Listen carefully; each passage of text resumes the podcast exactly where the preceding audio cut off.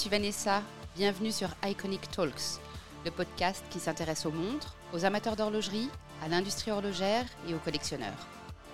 La montre s'impose comme un accessoire indispensable de l'homme et de la femme moderne. Le marché de la montre d'occasion et de collection est florissant. Les raisons de cet engouement sont multiples. Parmi elles, le rajeunissement de la clientèle d'amateurs avec une génération Z très bien informée, notamment grâce aux réseaux sociaux, l'indisponibilité des montres auprès des détaillants ou des boutiques officielles, et plus particulièrement le fait que la montre soit maintenant considérée pleinement en tant qu'objet d'art. Selon le JSH, journal suisse d'horlogerie, le marché des montres de seconde main a atteint les 20 milliards de francs suisses en 2020. Le magazine Bilan confirme ces chiffres et le fait que cela ne laisse personne indifférent. Marché pesant 22,5 milliards de francs par an et qui ne cesse de croître. Les ventes de montres d'occasion devraient même augmenter de 8 à 10% par an pour atteindre 32 milliards de dollars en 2025, toujours selon bilan. Et toutes les études le confirment. Plus de 30% des clients du secteur de l'horlogerie de seconde main sont de nouveaux acheteurs. Des amateurs de plus en plus jeunes, de plus en plus avertis et surtout très connectés.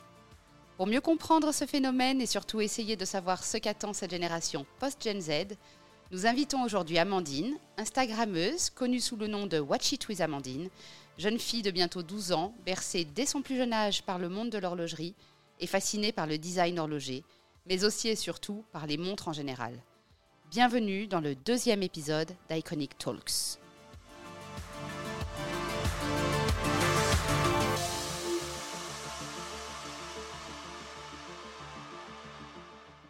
Bonjour Amandine. Bonjour Vanessa.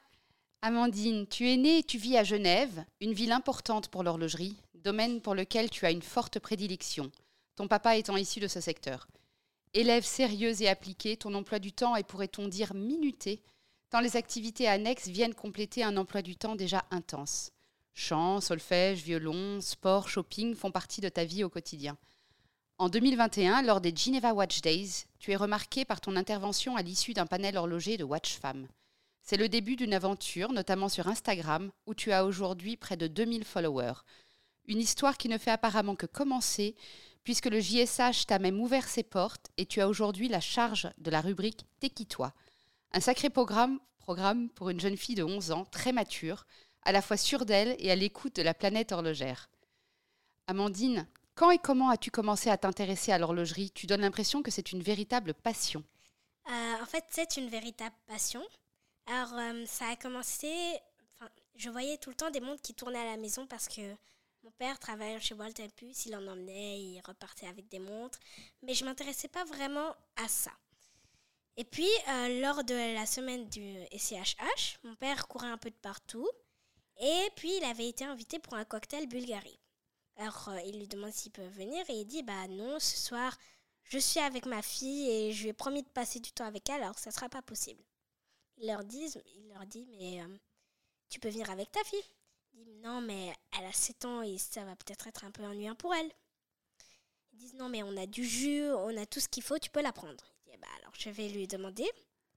Le soir à la maison, il vient, il me demande, et moi je suis d'accord si c'est pour sortir avec mon père. C'était ton premier cocktail horloger? Oui. 7 ans, c'est assez jeune, effectivement. oui. Et euh, si c'était pour sortir avec mon père, bah, c'était avec plaisir.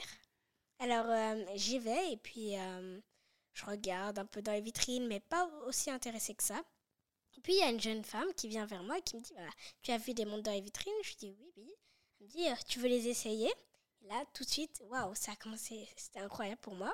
Alors, c'est Laetitia Hershey de Watch Femme qui m'a mis ma première montre Bulgarie au poignet. Et là, je suis tombée clairement amoureuse des montres et de Bulgarie. je comprends. Et quelle était ou quelle est la première montre que tu as reçue? Est-ce qu'elle a une, une histoire particulière? Alors, elle n'a pas forcément d'histoire particulière. La première montre que j'ai reçue, c'était de la part de mon père. Et c'était un de ses amis designers qui l'a essayé. Et ce que je peux vous dire, c'est que c'était pour une, petite fille pour moi, c'était une montre assez bizarre parce que elle a un bracelet blanc avec des têtes de mort multicolores euh, partout dessus et sur le cadran. Et je l'adorerais. Et tu l'as toujours? Oui, je l'ai toujours.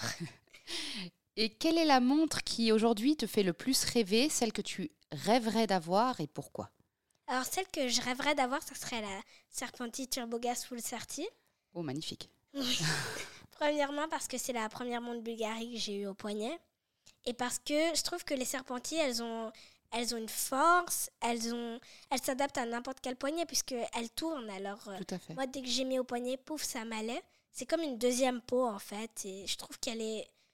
Dès que je la vois, je me dis waouh. Et sous toutes ses formes, sous tous ses designs, elle est juste incroyable. Magnifique. Alors, tu viens de parler de Bulgarie. et- et hormis Bulgarie, je sais que j'ai bien compris que tu aimes beaucoup. Y a-t-il des marques que tu aimes tout particulièrement et pourquoi? Alors, euh, tout d'abord, il y a Ulysse Nardin. Oui. J'adore Ulysse Nardin déjà parce que dès que je suis entrée dans la boutique Ulysse Nardin, en fait, mon père m'avait dit bah tiens, je vais te montrer des montres euh, cool. Après la réflexion que je lui avais fait le soir euh, d'avant, en disant ah mais il est joli ton bracelet avec euh, une encre dessus. Et c'est là qu'il s'est dit bah je vais lui montrer la marque. Et on entre et j'ai directement été euh, accueillie par euh, Gaël. Donc, et j'ai tellement adoré que c'était l'histoire même et toutes les pièces. Et il y a aussi Swatch. Pas forcément pour l'histoire de la Moon Swatch, même si elle est incroyable. c'est exceptionnel. oui. Mais dès qu'on entre chez Swatch, on peut trouver ce qu'on veut en fait. Qu'on ait 3 ans comme euh, 77 ans, on peut trouver ce qu'on veut. Et dernièrement, j'étais entrée chez Swatch pour, avec des amis pour euh, trouver une montre pour leur fils, une flic-flac. Et euh, je vois une montre et là, j'adore cette montre. Et c'est à chaque fois que je viens chez Swatch, c'est je vois une montre, j'adore. c'est tout le temps comme ça et j'adore ça. C'est super. Si tu étais designer aujourd'hui, qu'aimerais-tu apporter dans les créations horlogères actuelles? De la couleur, de l'audace, de l'innocence, du style? Dans quelle direction tu, tu irais plutôt?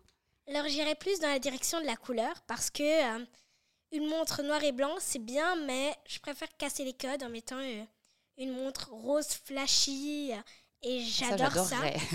oui.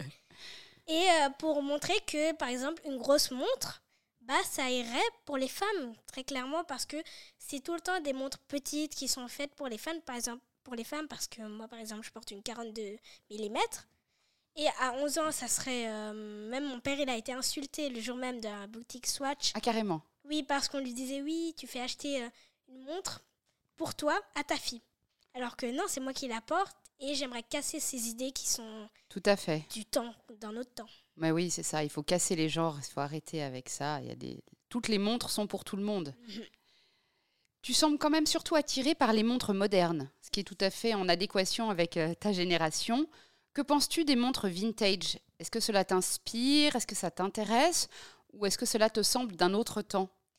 Alors, les montres vintage, déjà, c'est la base parce que n'importe quelle montre moderne va de toute façon s'appuyer sur un design vintage. Oui. Mais il y a certaines montres vintage que j'aime pas du tout, par exemple des montres des années 1960-70 qui, par exemple, comme certaines euh, Philippe Dufour ou des montres comme ça, tout en or. Mais après, ça, c'était Tu des trouves ça modes trop du triste? Ça, c'est- qu'est-ce qui... Pourquoi ça te plaît Je pas? trouve kitsch, sincèrement, je vais le dire. Il y a des montres que je trouve kitsch, mais c'est des modes et c'était des modes qui sont passés. Et chaque temps a sa mode, il faut le comprendre aussi. Bien entendu, tout à fait. Et comment te renseignes-tu et développes-tu ta, ta culture horlogère? Parce qu'on voit que tu es bien au fait, tu, tu connais un peu les mondes des années 70 quand même. C'est quand même assez, assez impressionnant pour une jeune fille de 11 ans.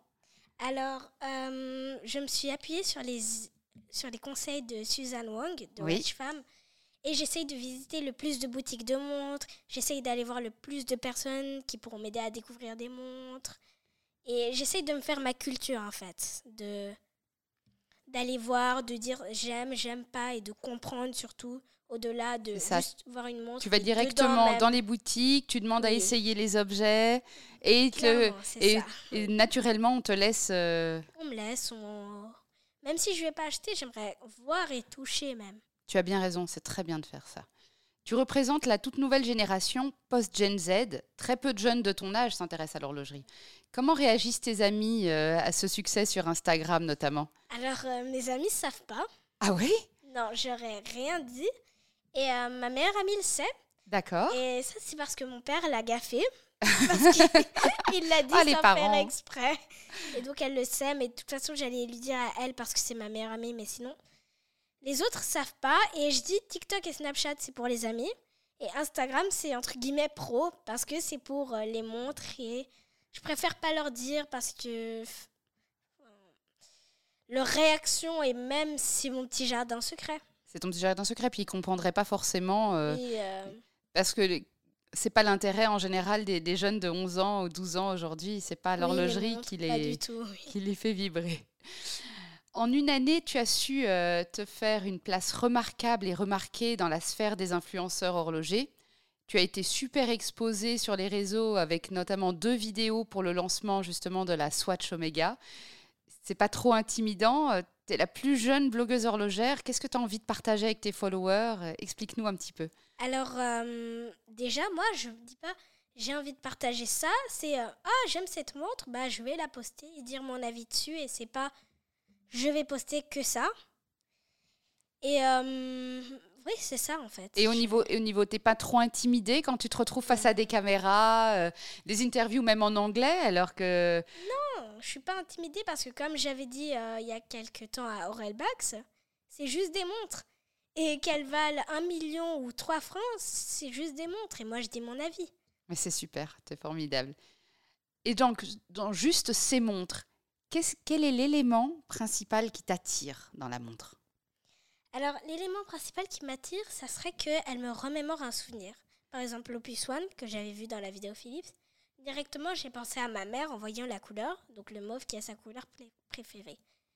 Et la couleur, et que je la vois de loin et que j'ai comme un petit choc et que je me dise, waouh, j'aime trop, euh, j'aimerais l'avoir au poignet. Donc en fait, selon chaque montre, l'élément peut être différent. Ça peut être sa forme, sa couleur. Ça euh. peut être n'importe quoi. D'accord. Mhm. Aimerais-tu que des grandes marques horlogères développent des lignes de montres pour de luxe, pour les ados, les teenagers, comme ils le font pour les adultes? Pas en particulier, parce que de toute façon, ils n'ont pas besoin de vraiment faire quelque chose pour les teenagers, mais plutôt c'est les teenagers qui ont à aller vers les montres. S'ils aiment bien cette montre, bah, ils vont y aller, ils vont regarder. Et de toute façon, que ce soit des grandes marques ou des marques de luxe, de toute façon, si les marques de luxe développent des montres pour les teenagers, ça serait à des prix quand même très avancés. Les jeunes d'aujourd'hui n'ont pas 15 000 francs forcément à mettre dans une montre. Oui, je suis tout à fait d'accord avec toi. Mais c'est vrai qu'on pourrait aller aussi dans l'autre sens et se dire qu'une marque pourrait faire appel à des teenagers pour créer des modèles qui euh, viendraient euh, compléter un petit peu les collections existantes, de sorte que ben, tenter les parents d'acheter ces montres-là pour eux. Oui, ça, ça serait vraiment cool. Surtout que les jeunes d'aujourd'hui mettraient des couleurs et... Euh, penserait à des choses que les designers euh, d'aujourd'hui ne penseraient Exactement, pas. Exactement, ça rendrait peut-être l'horlogerie un petit peu plus fun, un petit peu plus euh, dynamique aussi. Et alors, si tu avais le choix entre une journée à Disneyland ou une visite de manufacture, qu'est-ce que tu choisis? Alors, j'ai l'exemple parfait pour ça. Euh, j'avais un anniversaire d'une amie et je ne sais plus ce que j'avais, mais j'avais quelque chose d'horloger à côté. Mon père, il m'a dit bah, Tu veux aller à la Praille euh, au cinéma avec ton ami ou aller euh, au truc horlogerie? Et j'ai dit Je vais à l'horlogerie. Je rate l'anniversaire de toute façon. Donc, euh, bien sûr, non. J'irai à une manufacture directement. Et Disneyland, je laisserai de côté parce une que c'est passion, passion qui est vraiment très importante. Et quelle est la manufacture que tu rêves de visiter aujourd'hui? N'y a pas vraiment de manufacture que je rêve de visiter vraiment parce que je n'ai jamais visité de manufacture vraiment en fait. Mais il n'y a pas, vraiment. Si je vois des montres qui me plaisent et qu'on me propose d'aller voir la manufacture, bah avec plaisir j'irai. Je comprends. Il y a des très belles choses selon les endroits où tu pourras aller. Tu vas aller voir euh, du, début à la fin et puis euh, tu vas voir des graveurs, tu vas voir des sertisseurs, tu vas voir les horlogers concepteurs qui sont au départ. C'est vrai que c'est quelque chose de passionnant. Alors toi qui es déjà euh, complètement, on va dire, subjugué par l'horlogerie, je pense que le jour où tu vas pouvoir visiter une, une véritable manufacture horlogère, ça va être terrible. Que penses-tu de la tendance actuelle qui pousse les nouvelles marques euh, et les marques, euh, certaines marques qui existent déjà mais qui se renouvellent, à créer des montres totalement recyclables ou à utiliser des matériaux recyclés? Le secteur horloger est-il, à ton avis, suffisamment green? Et que pourrait-on faire pour améliorer encore l'impact écologique dans le secteur horloger? Bah Déjà, pour moi, l'horlogerie, c'est très green parce que une montre mécanique, il n'y a pas vraiment grand-chose de plastique dedans, c'est les mouvements on pourrait faire des choses plus green, mais de toute façon, si chaque marque fait un effort, ça, va aller très bien. Et les packaging en carton, par exemple, c'est des très bonnes idées et il n'y aura pas besoin de rajouter plus de green que ça. D'accord. Et tu as vu, il y a des nouvelles marques euh, qui font des, montres ah, complètement avec des, des matériaux complètement recyclés. Hormis le verre, bon, le verre, on peut le recycler aussi, mais sans ça, le bracelet n'est pas en cuir, c'est un matériau recyclé. Le cadran est fait de parties recyclées. Tu penses que c'est euh, que c'est bien, que c'est l'avenir est là-dedans ou c'est juste une, une, passade? Je pense que c'est une très bonne idée. Bulgarie l'avait fait avec euh, une montre en aluminium et je trouve que c'est vraiment une très très bonne idée ça vient casser les codes de l'horlogerie euh, euh, gravée traditionnelle. Ça rajoute du fun parce que quand on fait des choses euh, qui ont été recyclées, on, on, on peut rajouter de la couleur facilement.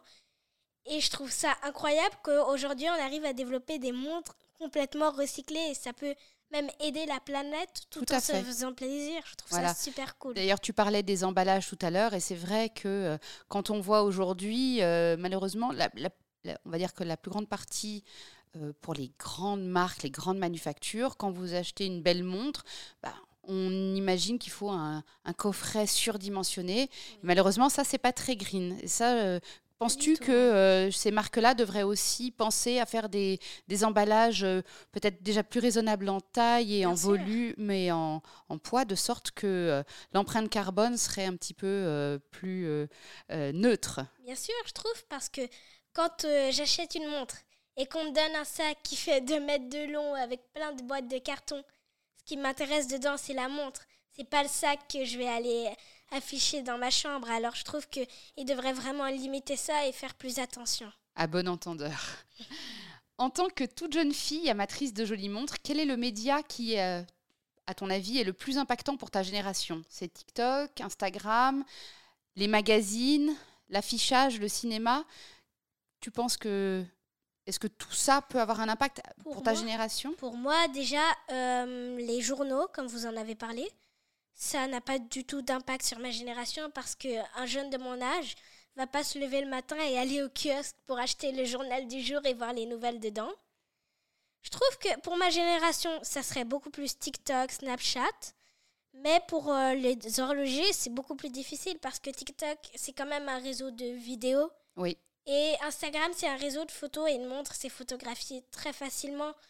Donc, je trouve que pour les horlogers, ça serait plus Instagram, mais pour ma génération, clairement TikTok.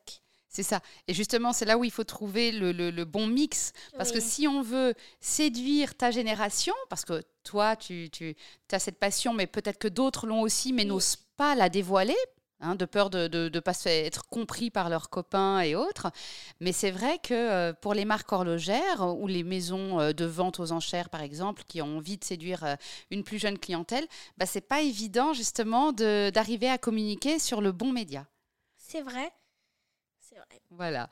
Parmi les personnalités du monde de l'horlogerie, qui sont les hommes ou les femmes qui, ou l'homme ou la femme qui t'inspire le plus? Alors, sans bégayer, sans hésiter, je dirais clairement Daniela Dufour. La fille de Philippe Dufour. La fille de Philippe Dufour, c'est mon modèle parce qu'elle est jeune, elle est stylée, elle met énormément de couleurs et ce qu'elle fait, c'est incroyable. Elle était dans le banc, elle a eu, on peut dire, le meilleur professeur du monde puisque dans l'atelier de Philippe Dufour, c'est pas tout le monde qui apprend à faire des montres. On est d'accord. Et elle est juste incroyable. Je pourrais dire mille et une choses sur elle et en parler, parler d'elle toute une journée tellement elle m'impressionne et euh, j'aimerais tellement la rencontrer que j'adore. J'espère que ce sera une chose faite euh, très prochainement pour toi. C'est une jeune fille que j'ai eu l'occasion de rencontrer et qui est vraiment très agréable. On peut discuter un peu comme toi. Elle est très ouverte, jeune et dynamique. Et je suis sûre que c'est vrai, je comprends euh, pourquoi tu t'inspires d'elle. Elle, ça te correspond très bien. Mhm. Tu as maintenant on l'a cité au tout début de, l'interview, ta propre rubrique T'es qui toi dans le journal suisse d'horlogerie. Est-ce que tu peux nous en dire un peu plus? Qui seront tes prochains invités? Et est-ce que c'est pas trop impressionnant de se retrouver face à des, des CEO de, l'industrie qui ont souvent quatre fois ton âge ou plus même? Alors euh, non, c'est pas du tout impressionnant pour moi parce que de toute façon, on va les deux parler de montres et qu'il ait les mêmes avis que moi ou non, qu'il ait quatre fois mon âge ou même deux fois mon âge, on va parler de la même chose. Je sais qu'ils me jugeront pas et que de toute façon, on aura des avis qui se rejoindront. Je peux vous parler de mes prochains euh, Avec plaisir. Donc, euh, il y aura normalement Jean-Christophe Babin. CEO de Bulgarie. Oui. Ah, voilà. Laurent Picciotto. Oui. Aurel Bax. Waouh. Max Busser et peut-être prochainement, j'espère, Daniela Dufault. Je te le souhaite. Au début du podcast, on a évoqué ta première montre. Mhm. Quelle sera la prochaine?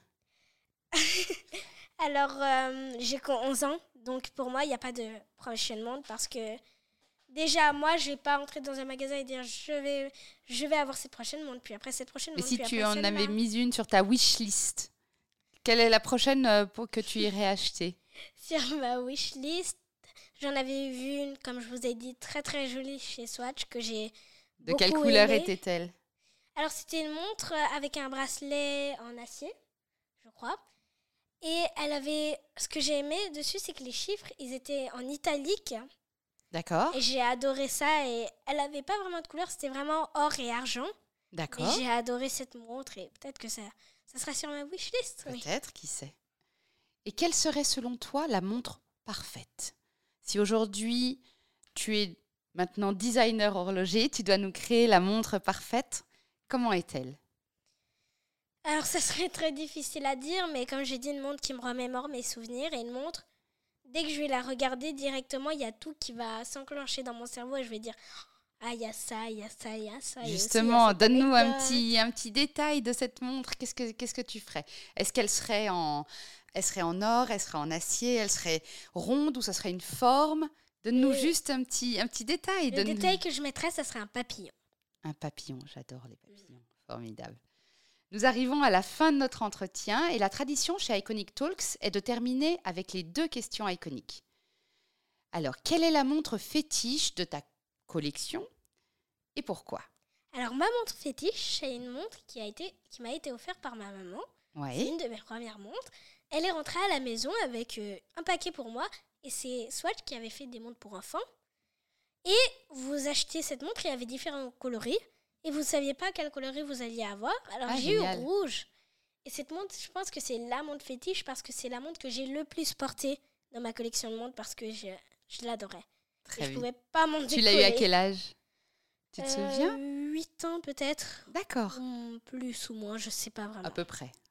Et si tu étais une complication horlogère, laquelle serais-tu et pourquoi? Le tourbillon sans hésiter parce que je tourne de partout. J'ai une idée qui arrive, je commence à faire et puis j'en ai une autre qui arrive donc je, je laisse tout. Je repars, je vais faire cette idée et puis j'ai oublié de mettre un truc sur l'autre. Alors je repars et je tourne et je tourne et j'ai plein d'idées qui viennent dans ma tête et je suis comme une pile, je suis remplie d'énergie et je vais partout. Et... Ça te correspond effectivement très bien.